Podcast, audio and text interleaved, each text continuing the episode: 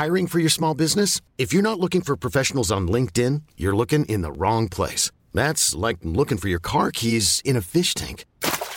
LinkedIn helps you hire professionals you can't find anywhere else, even those who aren't actively searching for a new job but might be open to the perfect role. In a given month, over 70% of LinkedIn users don't even visit other leading job sites. So start looking in the right place. With LinkedIn, you can hire professionals like a professional. Post your free job on linkedin.com slash achieve today.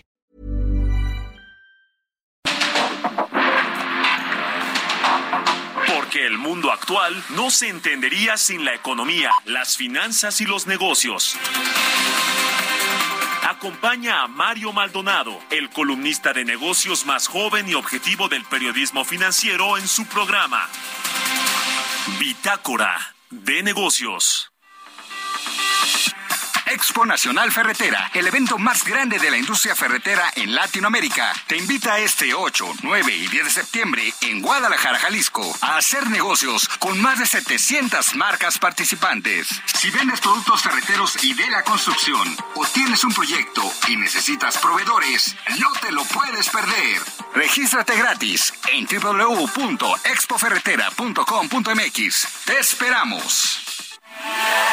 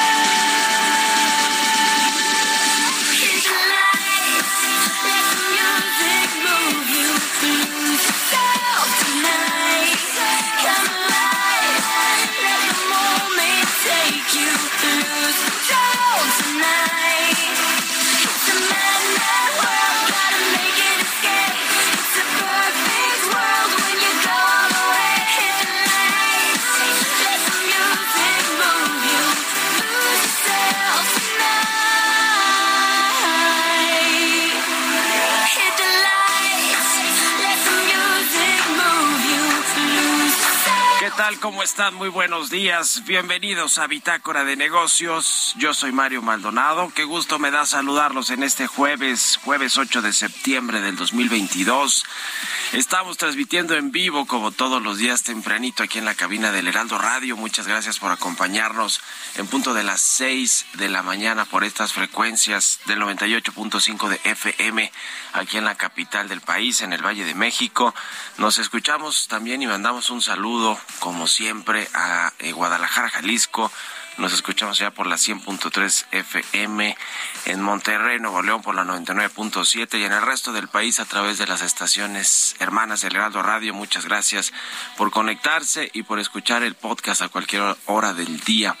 de este programa. Comenzamos este jueves con un poquito de música antes de entrarle a la información.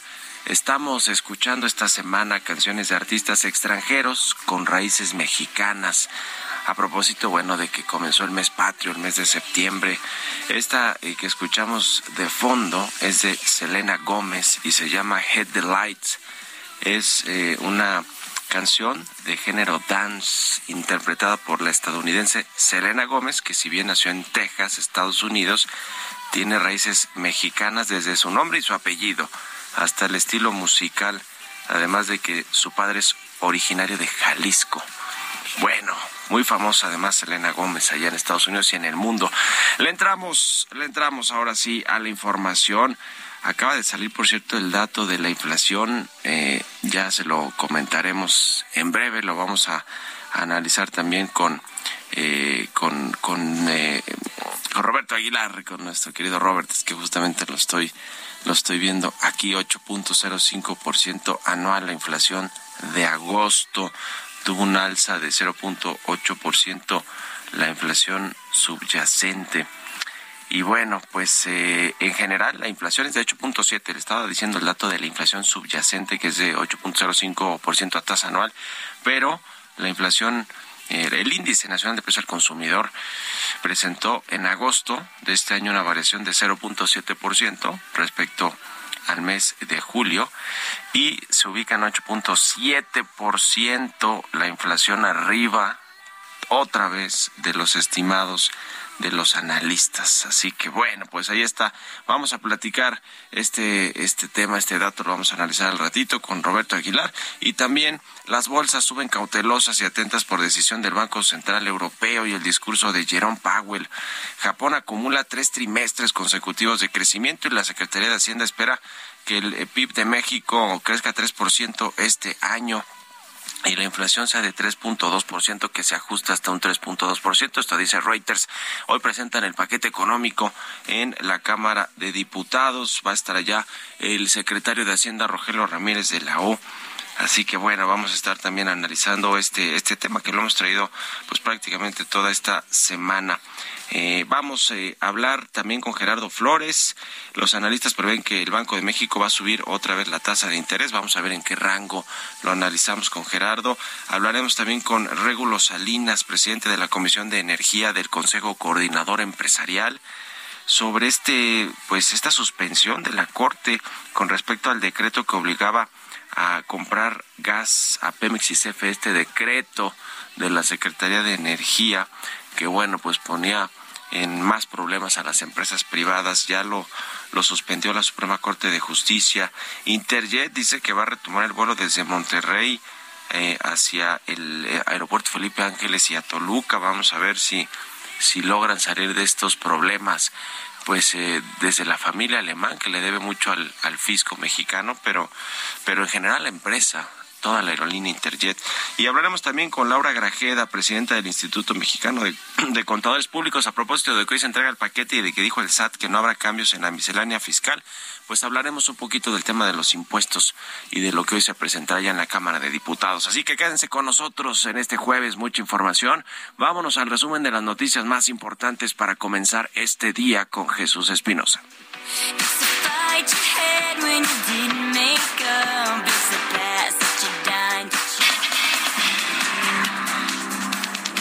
El presidente Andrés Manuel López Obrador señaló que su administración descarta rescates de empresas en peligro de bancarrota al ser cuestionado sobre la situación de la financiera Crédito Real. Marcelo Ebrard, secretario de Relaciones Exteriores, destacó que se están modernizando las aduanas en la frontera norte por la relocalización de empresas de Asia hacia Norteamérica y en especial hacia México. Dijo, se tiene una solicitud de inversiones enorme.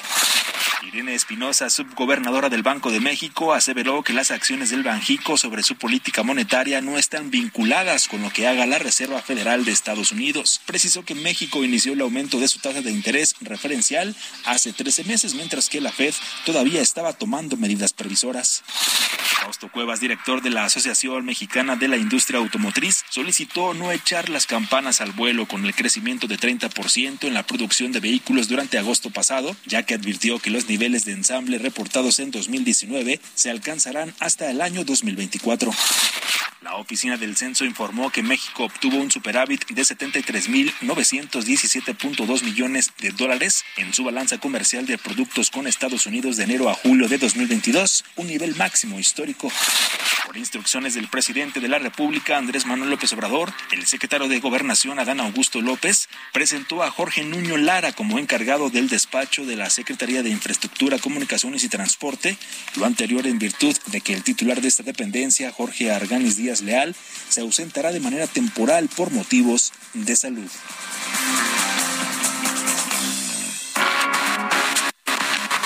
El editorial.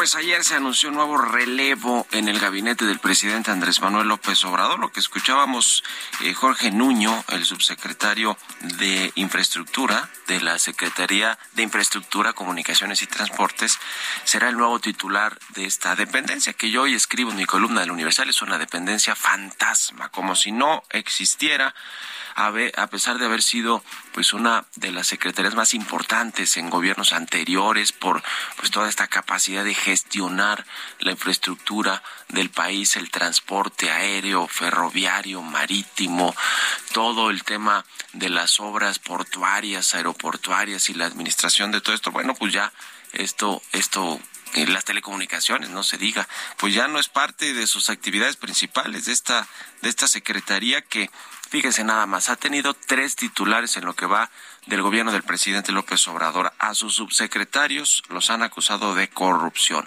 A sus directores generales, como el del Aeropuerto Internacional de la Ciudad de México, los han tenido que remover por ineficientes. También al del CNEAM y algunos otros. Le han cambiado hasta el nombre, se llamaba antes Secretaría de Comunicaciones y Transportes y hoy es la Secretaría de Infraestructura, Comunicaciones y Transportes. Y bueno, pues es una dependencia fantasma a la que poco le prestan atención. ¿Por qué? Porque el presidente López Obrador pues la desahució prácticamente le quitó todos los proyectos importantes, redujo al mínimo su presupuesto y puso al frente a dos viejos amigos a quienes relegó al estatus pues de floreros, ¿no? Citando ahora sí que al clásico al presidente López Obrador. Ya antes de llegar al gobierno, pues eh, había delineado o condenado, ¿no? El futuro de esta secretaría porque canceló con una consulta el aeropuerto de Texcoco. Javier Jiménez Espriu fue el primer secretario o titular de esta secretaría. Su gestión pasó inadvertida, renunció en julio del 2020 luego de un año y siete meses en los que vio prácticamente cómo el ejército y la marina se quedaban todos los proyectos de infraestructura y luego pues le dieron la administración de los puertos. Esto último fue lo que derramó la eh, el vaso para la renuncia de Jiménez. Espero que se fue echando pestes del gobierno, ¿eh? esa es la realidad. Llegó Jorge Arganis, quien pues también arrastraba ahí sus temas, un ingeniero de la UNAM que estuvo antes en Pemex PTI Desarrollo de Infraestructura, encargada de la refinería de Dos Bocas, fue el encargado de otorgar a Grupo Huerta Madero, una empresa ligada a la secretaria Rocionale y a su familia, pues contratos para preparar los terrenos para construir esta refinería, luego llegó como titular de la SCT, removió a Cédric Escalante, a quien acusó de corrupción, entró Jorge Nuño, el actual el ahora ya encargado de despacho porque se fue por enfermedad. Eh, Jorge Arganis va a regresar en teoría. Pero bueno, Jorge Nuño, pues Jorge Nuño no lo querían en la Secretaría de Hacienda cuando era el jefe de inversiones, lo sacó Rogelio Ramírez de la O, se fue a la Secretaría de Comunicaciones y bueno, un desastre en, en, en todo lo que, lo, que ha sucedido con esa secretaría. El tema aéreo, pues ya ni, ni hablamos, ¿no? Muchos cambios ahí. El subsecretario Carlos Morán salió de la subsecretaría, llegó justamente Jorge Nuño, lo enviaron al aeropuerto de la Ciudad de México y en el aeropuerto pues tampoco tampoco hizo buenas cosas y los y lo corrieron a los pocos meses, también al director del CNEAM. En fin, en fin, así las cosas en esta secretaría que pues ya le decía es un fantasma, como si no existiera. ¿Ustedes qué opinan? Escríbanme en Twitter, arroba Mario Mal y en la cuenta arroba Heraldo de México. Economía y mercados. Roberto Aguilar ya está aquí en la cabina del Heraldo. Mi querido Robert, buenos días. ¿Cómo estás, Mario? Me da mucho gusto saludarte. Ya lo comentabas, la inflación por arriba de lo que esperaba el mercado y rápidamente repasar qué fue lo que más subió. La cebolla, fíjate que una variación mensual en más de 50%. Después le siguen loncherías, fondas, torterías y taquerías. Las tortillas, papa y otros tubérculos, la vivienda propia, los refrescos, restaurantes y similares, pan dulce, naranja y otros alimentos cocinados. Así es que vemos que justamente la presión inflacionaria en México ya no viene de la parte energética, Mario, porque de hecho el gas doméstico LP está en la lista de los productos que más bajaron en el mes. Así es que hoy el tema es justamente los alimentos y más eh, argumentos para que el Banco de México, pues, eh, incremente nuevamente tres cuartos de punto la tasa. Ya lo veremos porque, bueno, todavía faltan algunas semanas, pero pendiente de lo que suceda en términos de política monetaria en el mundo. Y te comento rápidamente que las bolsas asiáticas se subían al carro de la recuperación mundial con ganancias generalizadas, mientras los precios del petróleo se estabilizaban en niveles más bajos que no se veían desde antes de la invasión rusa de Ucrania, aunque China era una excepción, ya que los débiles datos macroeconómicos reflejaban más presión sobre una economía afectada por el COVID. Se espera que el Banco Central Europeo suba las tasas de interés tres cuartos de punto. A las siete y media se va a dar a conocer justamente esta decisión para luchar contra la galopante inflación. Además, los mercados están a la espera de un discurso del presidente de la Reserva Federal, Jerome Powell. La herramienta FedWatch, fíjate que muestra actualmente que las expectativas de una tercera alza eh, sucesiva de la tasa de 75 puntos base en Estados Unidos llegó al 76%, Mario frente al 69% de hace unas semanas. Y es que, bueno, también se está prácticamente descontando lo que va a pasar allá. Y también te comento que Chengdu, que es la capital de la provincia suroriental china de Sichuan, amplió el cierre de la mayoría de sus distritos con la esperanza de frenar la transmisión de casos de coronavirus en la ciudad de 20, 21.2 millones de habitantes. El gobierno local informó de 116 nuevos casos locales, por debajo de los 121 del día anterior. De los casos notificados, 57 eran sintomáticos y 59 asintomáticos. Así es que todavía sigue fuerte el tema pero ya no de los contagios, sino más bien de las restricciones en China. También la economía japonesa creció más de lo que se informó inicialmente en el segundo trimestre, ya que el levantamiento de las restricciones nacionales del COVID impulsó el gasto de los consumidores y de las empresas. De este modo, la economía japonesa creció por tercer trimestre consecutivo en el periodo abril-junio, aun cuando la preocupación por una serie de problemas como la desaceleración mundial y los altos precios de la energía, pues enturbian la perspectiva. La nueva primera ministra británica Liz Truss va a anunciar más tarde, medidas para limitar el aumento de la factura de electricidad de los consumidores y va a promover nuevas fuentes de energía con un paquete que va a anunciar de 115 mil millones de dólares. Ya escucharemos también los detalles de esta propuesta. Y bueno, el gobierno de México está previendo una producción de crudo promedio de 1.8 millones de barriles por día para el presupuesto del próximo año. Esto es mejor a lo del año pasado y un precio de 68.7 dólares por barril. Las estimaciones forman parte de las previsiones que la Secretaría de Hacienda enviará hoy al Congreso, que al parecer las tiene por adelantado Reuters, junto con el proyecto de presupuesto para el próximo año. La plataforma de producción para 2023 de 1.87 millones de barriles por día es ligeramente superior a la estimada para este año. El documento refiere, por otra parte, una previsión de crecimiento económico del 3% y una inflación puntual de 3.2% para 2023, frente a una expansión de 2.4% para este año y una inflación puntual de 7.7%. Y hablando del petróleo, pues cayó con fuerza hasta niveles por debajo de los precios observados antes de la invasión rusa de Ucrania, ya que los datos comerciales de China poco alentadores alimentaron la preocupación de los inversionistas por los riesgos de recesión. Fíjate que los futuros del crudo Bren están debajo de los 90 dólares por primera vez desde el 8 de febrero, en tanto que el WTI se encuentra en 81.9 dólares. Eh, la mezcla mexicana, por cierto, ayer, ayer eh, cerró en 74.48 dólares. Rápidamente el tipo de cambio en 20 pesos. La frase del día de hoy, no debes comprar una acción porque está barata, sino más bien porque sabes mucho sobre ella. Y esto lo dijo en su momento Peter Lynch. Buenísimo, gracias Roberto. Nos vemos al ratito en la televisión. Al contrario, Mario, muy buenos días. Roberto Aguilar, síganlo en Twitter, Roberto AH6 con 21. Vamos a otra cosa. Políticas públicas y macroeconómicas. Vamos a platicar con Gerardo Flores, como todos los jueves, economista especializado en temas de análisis de políticas públicas. ¿Cómo estás, Gerardo? Buen día. Buenos días, Mario. Muy bien, muchas gracias. Pues eh, siguiendo lo que hará la Reserva Federal de Estados Unidos, el Banco de México aumentará, pues seguirá aumentando la tasa, no más con la inflación que todas las quincenas sale más alta de lo que esperaban los propios analistas del mercado, Gerardo.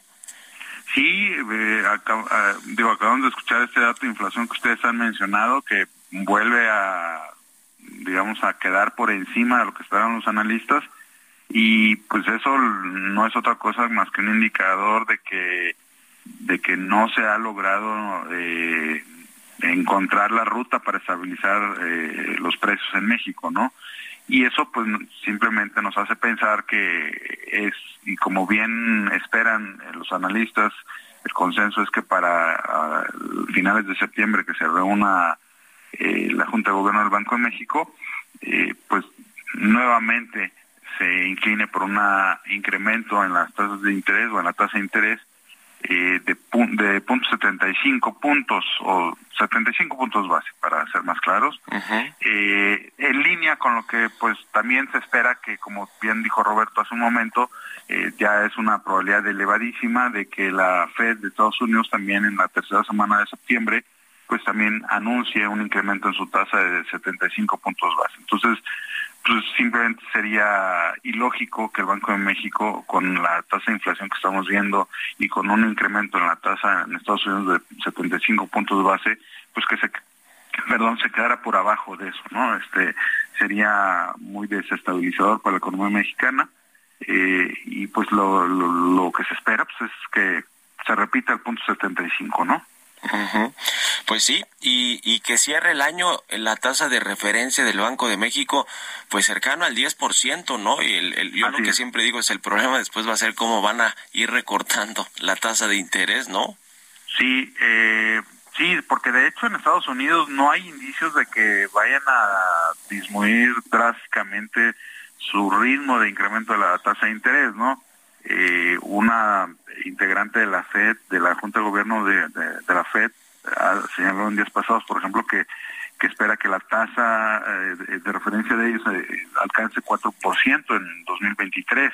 Entonces, este, pues sí, eh, es de esperarse que la tasa en México se ubique hacia los 10, 10% al cierre de este año. y en efecto el aterrizaje pues va a ser complicado. Eso es algo que, que va a coincidir incluso con pues con periodos ya más este políticos más más intensos en nuestro país veamos veamos cómo va a afectar el debate y las decisiones de la gente no sí tiene su tiene su efecto además eh, eh, popular y no sé si electoral, pero yo creería que sí, y vienen elecciones el próximo año y al presidente le urge, ya dijo que quiere sentar a la mesa al dueño de Maseca para que baje la tortilla. Bueno, pues así las cosas, ¿no? Le urge que baje, que bajen los precios, también por un tema político y de imagen. Es que sabe, sabe perfectamente eh, cómo eso puede descarrilar o mover fuertemente un, proyecto político.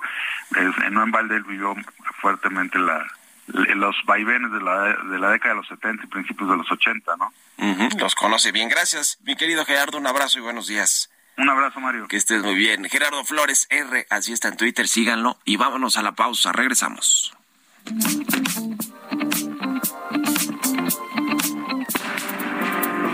En un momento continuamos con la información más relevante del mundo financiero en Bitácora de Negocios con Mario Maldonado. Regresamos.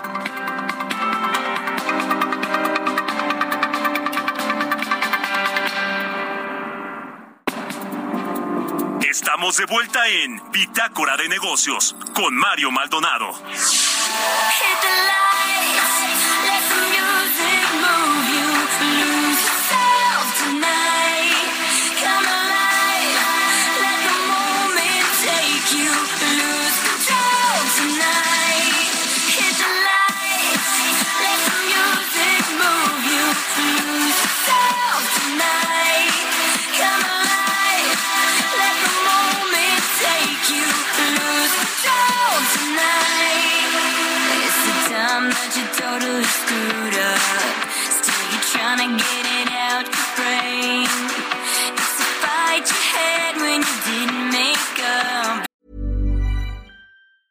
I'm Sandra, and I'm just the professional your small business was looking for. But you didn't hire me because you didn't use LinkedIn jobs. LinkedIn has professionals you can't find anywhere else, including those who aren't actively looking for a new job but might be open to the perfect role, like me. In a given month, over 70% of LinkedIn users don't visit other leading job sites. So if you're not looking on LinkedIn, you'll miss out on great candidates like Sandra. Start hiring professionals like a professional. Post your free job on linkedin.com/achieve slash achieve today.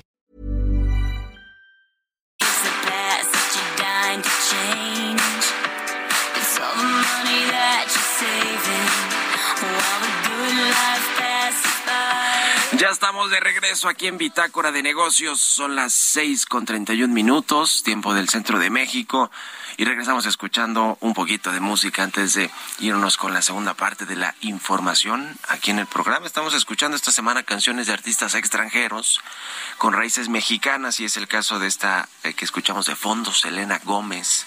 Se llama Hit the Lights esta canción y Selena Gómez pues es estadounidense y creo que habla poco español además, pero su papá es originario de Jalisco, tiene raíces mexicanas. Selena Gómez, que nació en Texas. Vámonos al segundo resumen de noticias con Jesús Espinosa.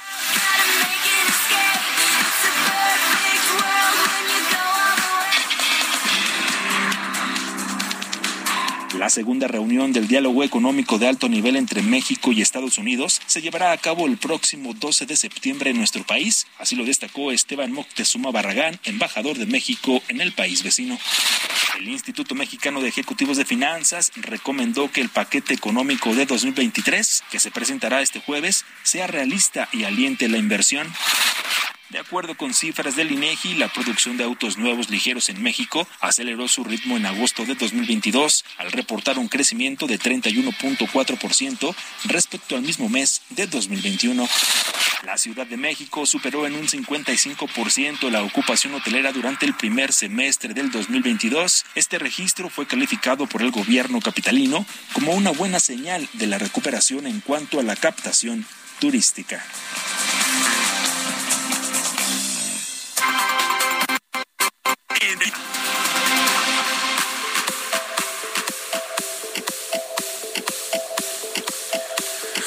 Ya le decía que la Suprema Corte de Justicia de la Nación suspendió con efectos generales este oficio de la Secretaría de Energía en el que se obligaba a los participantes privados, a las empresas, de eh, pues adquirir el gas natural con la Comisión Federal de Electricidad o con Pemex, es decir, comprarles el gas a ellos y no poder importarlo de otro proveedor, etcétera, lo cual pues a todas luces sonaba como pues una discriminación esa de la que eh, se están quejando en Estados Unidos y en Canadá que sufren sus empresas en el marco del TEMEC y están estas consultas que probablemente terminen en estos paneles de controversias.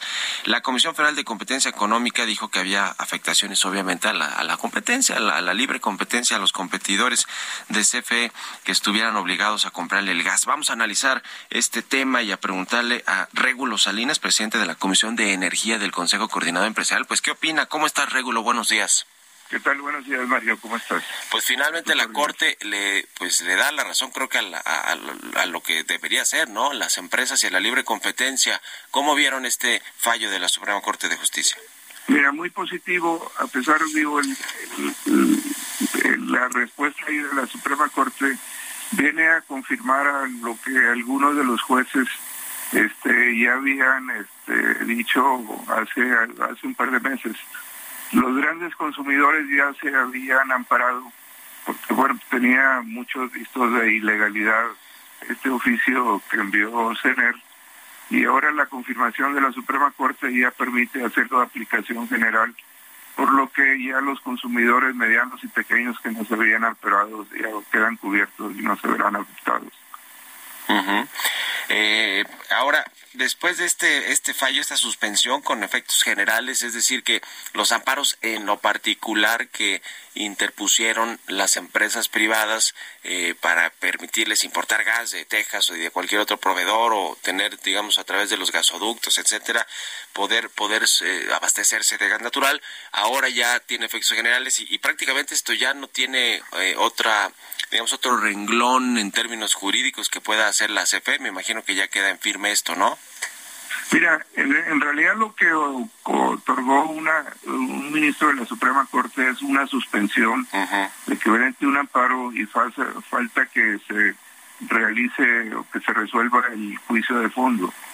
Lo que puede ocurrir es que este, el gobierno o la Secretaría de Energía se puede apelar la decisión del juez y esto pasaría a una de las tres salas de la Suprema Corte de Justicia y ahí se analizaría el caso.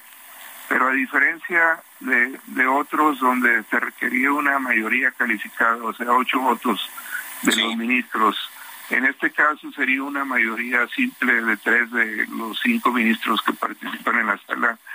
Y por los antecedentes que hemos visto, de cómo han votado cuando se reformó la ley de la industria eléctrica, etcétera, es probable que eso se ratificara ahí.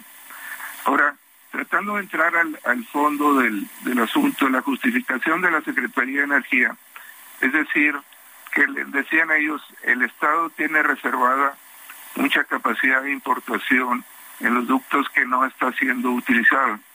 Y entonces, para utilizar eso, pues lo que voy a hacer es que ya no te voy a dejar que tú importes y lo vas a tener que hacer a través de una de las dos empresas de Estado que es Pemex y CFE.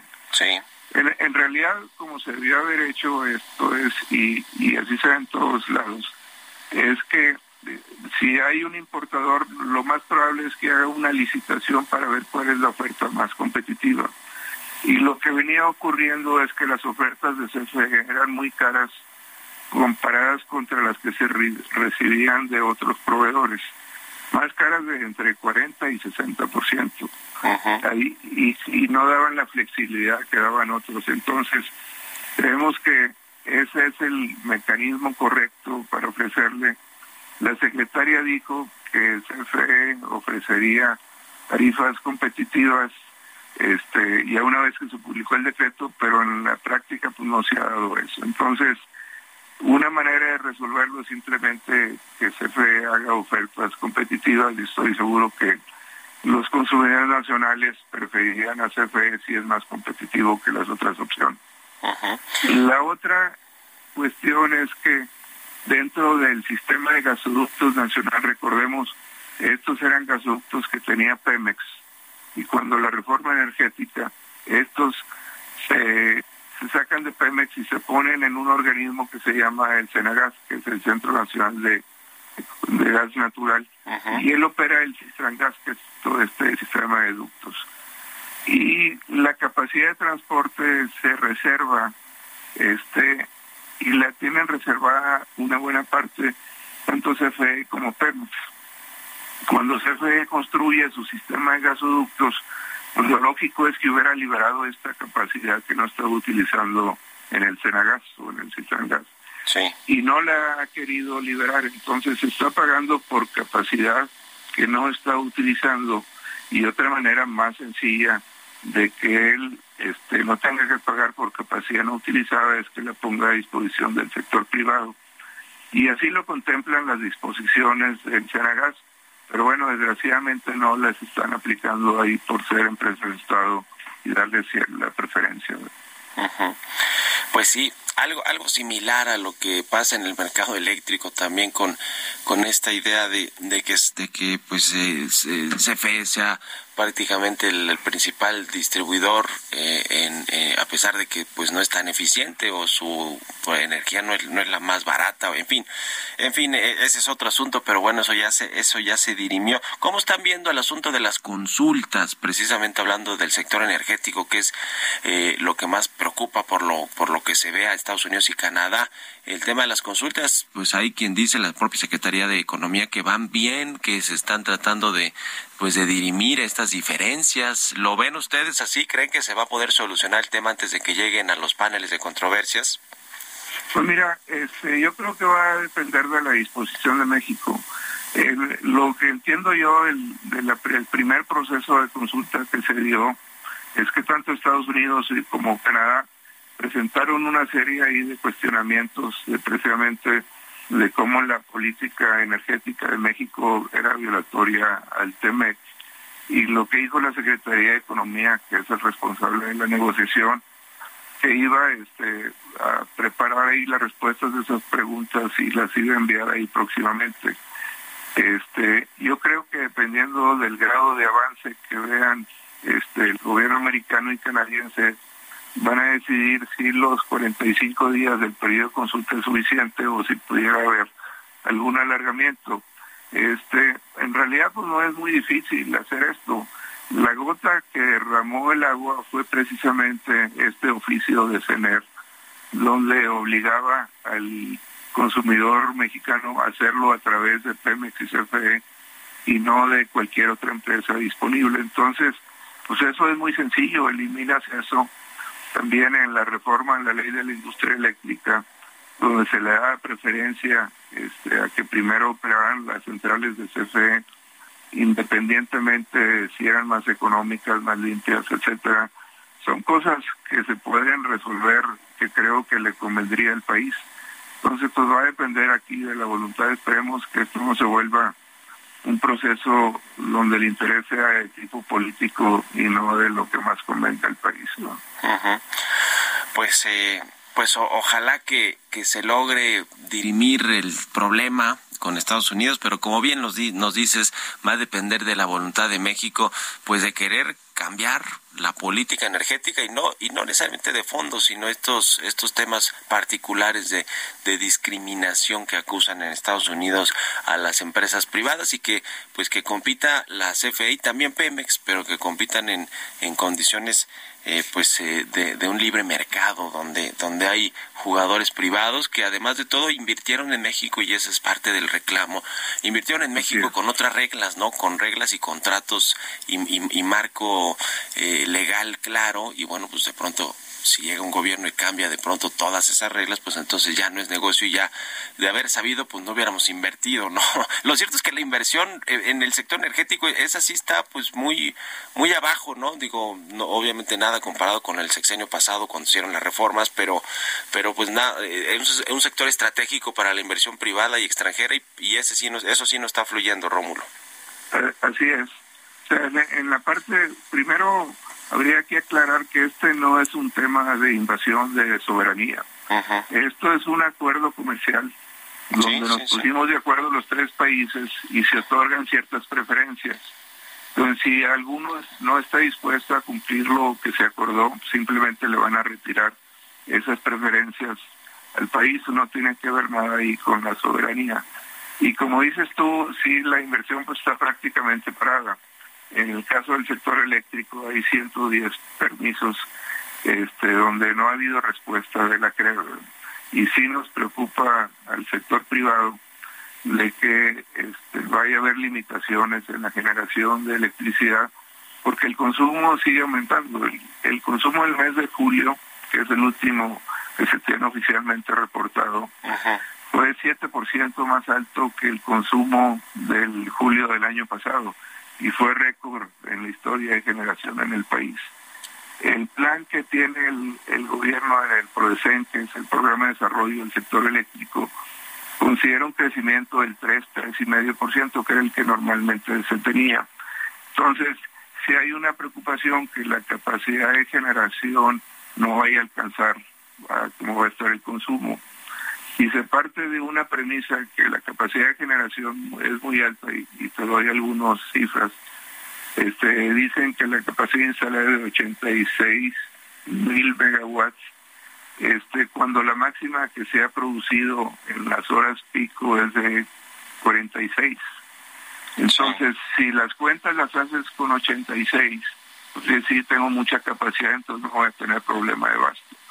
Si las haces con las 46, que es lo máximo que se ha producido, y esto es porque el, el parque de generación de CFE pues, tiene una antigüedad promedio de más de 40 años, pues en realidad no vamos a llegar a los 86, entonces sí hay un riesgo real de que falte energía Ajá. en pocos años y las centrales que está construyendo CFE difícilmente van a estar listas en 2024, que es cuando dicen simplemente tomando los tiempos que le toma a cualquier este generador independiente construir una planta, estas plantas probablemente arrancarán hasta 2026. Sí. Si bien le va entonces, pues el nuevo presidente que va a entrar va a recibir una bomba de tiempo. Si no está ahí al final de esta administración, va a estar estallar en la próxima. Entonces, hay que desatorar esos permisos, hay que crear un clima propicio a la inversión, precisamente, este, y hay interés del sector privado y de, inversionistas internacionales de hacerlo si hubieran las condiciones adecuadas. Pues muchas gracias, eh, Régulo Salinas, presidente de la Comisión de Energía del CCE, por estos minutos y muy buenos días. No, muchas gracias a ti, Mario. Hasta luego, 6 con 46. Vámonos con las historias empresariales. Historias empresariales.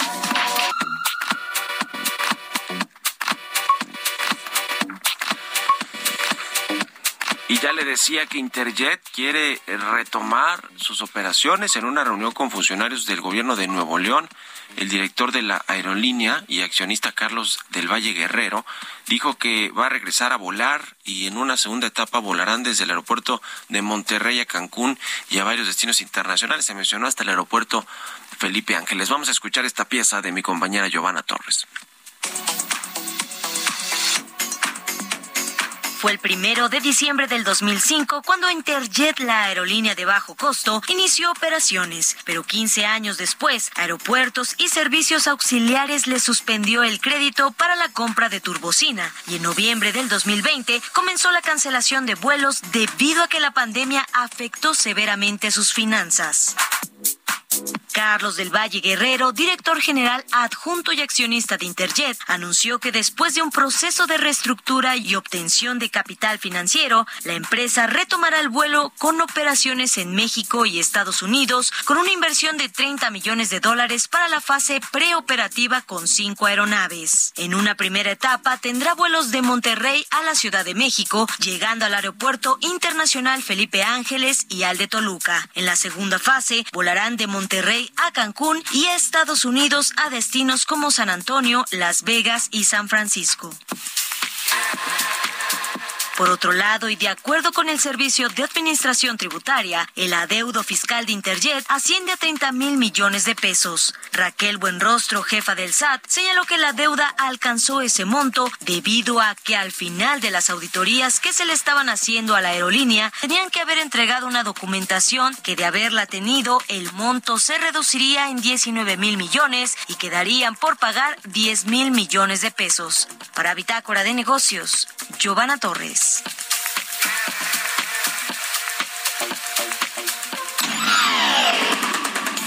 Mario Maldonado en Bitácora de Negocios. Y bien, la eh, jefa del SAT, Raquel Buenrostro, dijo que no habrá cambios en el marco fiscal para el paquete económico que se va a presentar hoy en la Cámara de Diputados, que es el paquete económico del 2023. Vamos a platicar con Laura Grajeda, presidenta del Instituto Mexicano de Contadores Públicos, sobre este tema. ¿Cómo estás, Laura? Muy buenos días. Hola Mario, muy buenos días. Pues cómo ves eh, lo que vayan a presentar hoy en, en la Cámara de Diputados en términos fiscales y un poquito ya adelantó, bueno, lo que ya sabíamos, no va a haber nuevos impuestos, nuevas tasas de, de impuestos, pero bueno, la recaudación seguirá presionada, ¿no? Por el crecimiento económico y, y el tema de los grandes contribuyentes. ¿Cómo están viendo en el Instituto Mexicano de Contadores? Sí, mira, entendemos que, que el SAT va a dar continuidad a estos esfuerzos que inició en el 2022 para aumentar la recaudación y pues bueno, obviamente que va a recaer en todos los actos de fiscalización como lo ha venido realizando en los últimos años. También va a, a continuar en evitar la evasión y los actos de corrupción, ¿no? Su ABC. Sin embargo, consideramos que es positivo, como dijo la jefa del SAT, que se busque atraer al país en un momento eh, de premio económico en todo el mundo inversiones que tanta falta nos hace, ¿no? Ojalá que, que sea una realidad. Sin embargo, pues para brindarle certeza jurídica y operativa, existen muchos pendientes, eh, como hemos comentado eh, desde el Instituto Mexicano de Contadores Públicos en distintos momentos, entre ellos resolver la escasez de citas ante el SAT, avanzar en el uso e implementación de la facturación 4.0, que ahorita lleva un 3.3 3.3% de avance en la migración a esta facturación. Eh, la operatividad alrededor del complemento carta aporte, que también va en un porcentaje muy, muy bajo de implementación, solamente 67 mil contribuyentes, que es el último dato que dio el SAT, han logrado eh, migrar y emitir este tipo de, de CFDI. Y que, bueno, consideramos que son alrededor de 14 millones de contribuyentes que transitan eh, mercancía en territorio nacional y que, pues, obviamente es un tema sumamente delicado y complejo porque debes invertir en infraestructura, invertir en recursos económicos y humanos y no todos los contribuyentes tienen esa capacidad. Y pues lamentamos que, que no se realicen cambios hacia, hacia estos temas porque pues definitivamente las condiciones que vivimos en el país son sumamente complejas, ¿no? Este este tema, todo este tema de simplificación fiscal que buscaba pues en teoría ser más amigable, más entendible todo el proceso de pagar impuestos y de estar digamos, en, en, en línea con, con, lo que se debe, con, con, las, con las responsabilidades que se tienen los, con, los contribuyentes, si ha funcionado o no para aumentar la recaudación y para que la gente pague lo que debe en términos fiscales. Mira, yo vengo escuchando el término de simplificación administrativa desde el 86. Sí, sí, sí. Incluso recientemente en una rueda de prensa el presidente, el titular del Ejecutivo, eh, comentó que era necesario brindar a los contribuyentes eh, facilidades administrativas mandó llamar a la jefa del SAT para el tema de la constancia fiscal. No sí, exacto, exacto. Alrededor de un mes. Que generó muchos problemas eso. Y también eh, reconoció que, que la evasión estaba controlada. Por eso no, nos extraña que, que no se revise ¿no? Este, todos los cambios operativos porque créeme, esta migración de facturación 4.0, el que hoy los contribuyentes no puedan accesar a una cita y cumplir con sus obligaciones ante el SAT, que eh, los transportistas corran altos riesgos en circular en, territorio nacional ante la inseguridad que se vive y que viendo el padrón, pues solamente de aquí al primero de enero vemos muy, muy complicado que los, eh, ahora sí que los contribuyentes puedan cumplir con estos cambios del 2022, iniciaron vigencia en 2022 y que consideramos que sí se les debe de brindar certeza jurídica, no existen protocolos, no existen reglas, que aclaren, no existen exenciones o límites. Eh, obviamente que, bueno, tenemos un padrón de 81 millones de contribuyentes, partiendo de ahí. Menos de 12 mil son grandes contribuyentes. La recaudación recae en, ellos el 48% de mil contribuyentes, hablando de un universo de 81 millones, ¿no? Entonces, pues sí, el, el que se brinde certeza jurídica y facilidades administrativas porque todos queremos cumplir, los contribuyentes tienen la intención de cumplir. Nosotros como profesión organizada consideramos de suma importancia que la autoridad elimine el riesgo también para los mismos contadores que dictaminan que va a entrar en vigor el primero de, enero del 2023, que, que es una reforma también del 2022, que los contribuyentes que tienen ingresos mayores a 1.650 millones de pesos deben de dictaminarse de manera obligatoria. Eh, pero bueno, existe un riesgo de los dictaminadores para de incurrir en un supuesto delito al firmar dictámenes de empresas que puedan operar con alguna irregularidad, ¿no? Entonces, pues también son temas que se deben de, revisar. Nosotros, con la participación de nuestros agremiados en todo el país, detectamos muchas áreas de oportunidad en materia fiscal, las cuales pues también plasmamos en una propuesta fiscal 2023 y que bueno, esperamos que los legisladores que ahora tendrán en su cancha este paquete económico sean sensibles a los argumentos sensibles a los argumentos técnicos que, estamos presentando en este documento y, también sean eh, sensibles ante el contexto que hoy estamos viviendo como sociedad.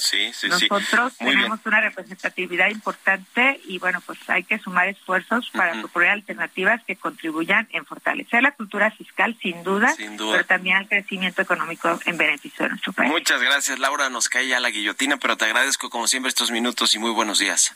Muy buen día, Mario. Hasta luego, Laura Grajeda del Instituto Mexicano de Contadores Públicos, la presidenta. Nos despedimos. Gracias por habernos acompañado este jueves aquí en Bitácora de Negocios. Se quedan en el Heraldo Radio con Sergio y Lupita.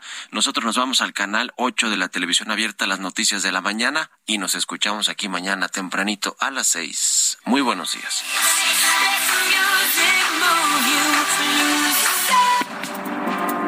Esto fue Bitácora de Negocios con Mario Maldonado.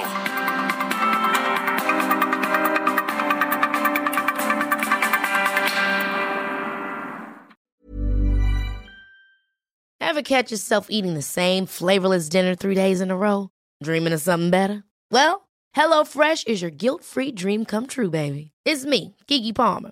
Let's wake up those taste buds with hot, juicy pecan-crusted chicken or garlic butter shrimp scampi. Mm. Hello Fresh. Stop dreaming of all the delicious possibilities and dig in at HelloFresh.com. Let's get this dinner party started.